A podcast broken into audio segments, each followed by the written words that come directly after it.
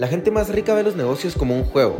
Este podcast, El Juego, tiene como objetivo documentar todas las lecciones que he aprendido y sigo aprendiendo de crecer Bresco Enterprises en una compañía billonaria.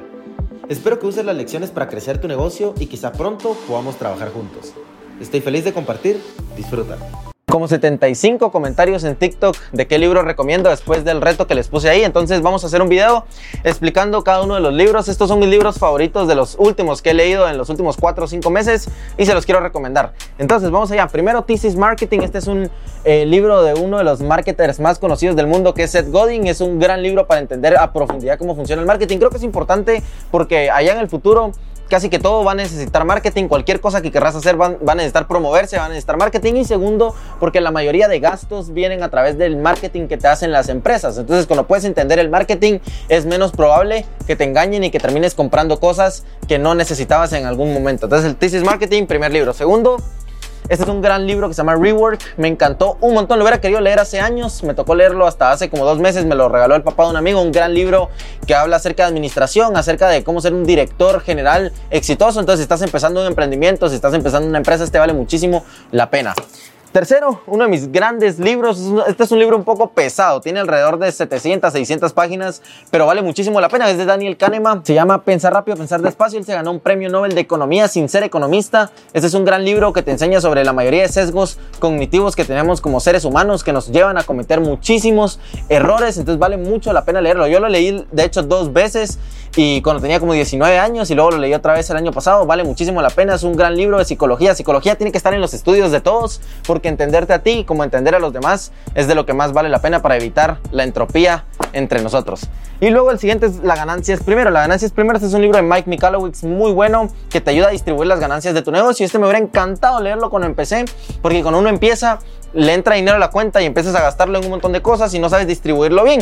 La tesis de este libro es de que siempre que te llega algo a tu cuenta deberías de apartar aunque sea un 10, 15% para cualquier otra cosa eh, o para el fondo de tu futuro, para cualquier emergencia y para tener liquidez, porque como dice eh, uno de mis grandes mentores, las empresas no mueren por falta de ventas, mueren por falta de liquidez. Entonces un gran libro que vale mucho la pena. Luego el código del dinero, Raymond Samson, creo que este lo han leído la mayoría de emprendedores que me siguen y que han visto mis videos. Sin embargo, no vale la pena pasarse por alto este gran libro, el código del dinero, que tiene muchísimos temas importantes. De hecho, si pueden ver, tomé un montón de notas de este libro y me encanta para entender el tema del dinero, para entender el tema de ingresos y para también mentalidad. Creo que vale mucho la pena darle una lectura nuevamente si es que ya lo leyeron.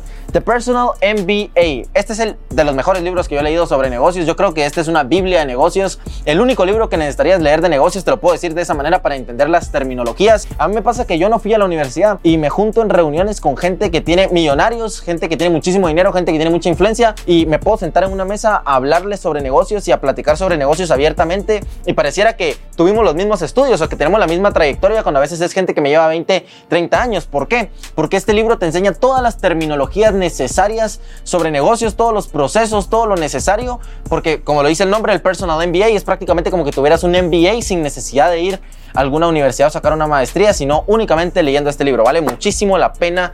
Yo la verdad es que solo lo conseguí en Sofos, así que tal vez por ahí lo puedan encontrar. Luego está las 100 llaves. Este es uno de mis libros, no podía dejarlo eh, pasar. Es un libro que yo escribí con muchísimo corazón y de hecho uno de mis, de, la gente que lo, siempre la gente que lo lee me manda lo que le pareció el libro y hace poco me mandó un mensaje uno de mis seguidores que me encantaba, que decía que el libro le encantó porque era como tener una conversación con otro emprendedor.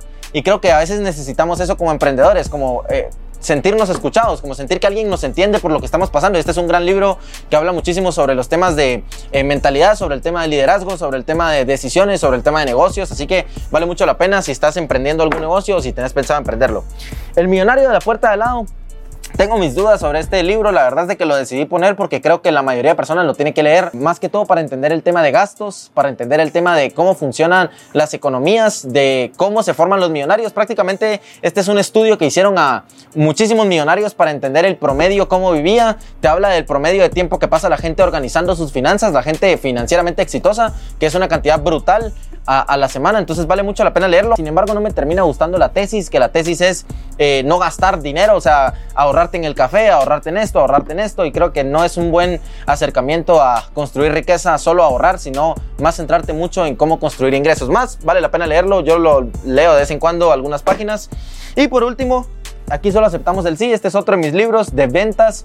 ¿Por qué ventas? Ventas no puede faltar en ningún top de libros porque vamos a tener que vender todo el tiempo. Así que vale mucho la pena leerlo. Es un libro muy corto, la verdad, lo hice súper corto, tiene 150 páginas, pero tiene ejemplos reales de ventas, tiene ejemplos reales de cosas, de cómo yo he dado seguimiento con clientes, de cierres que yo utilizo con clientes y si estás creando un negocio o si estás trabajando en una empresa, vale mucho la pena leerlo. Este es el top de mis libros para 2023.